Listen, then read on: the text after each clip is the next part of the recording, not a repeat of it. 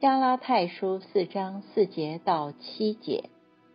等到时候成熟，上帝就差遣他的儿子为女子所生，且生在律法之下，为要把律法之下的人赎出来，使我们获得儿子的名分。因为你们是儿子，上帝就差他儿子的灵进入我们的心，呼叫阿巴父。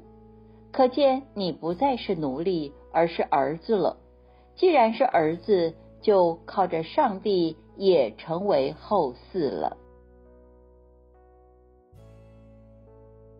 我们一起来默想今天的经文，重复的使用了主日的书信经课。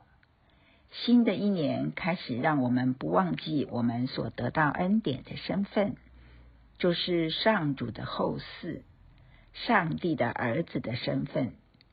这不是一件轻松平常的事，是基督上帝的独生爱子降世为人而带来的礼物。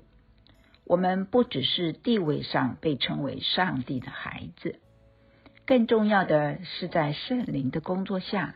我们的心得到改变，得以亲切的呼叫出阿巴父，这使得我们要认真思量新的一年如何使自己的生活及心态能讨天父的喜悦。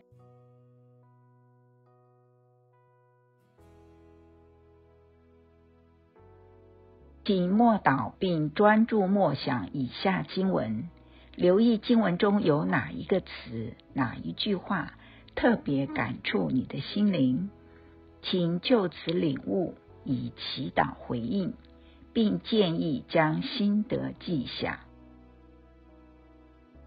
路加福音四章七节，可见你不再是奴隶，而是儿子了。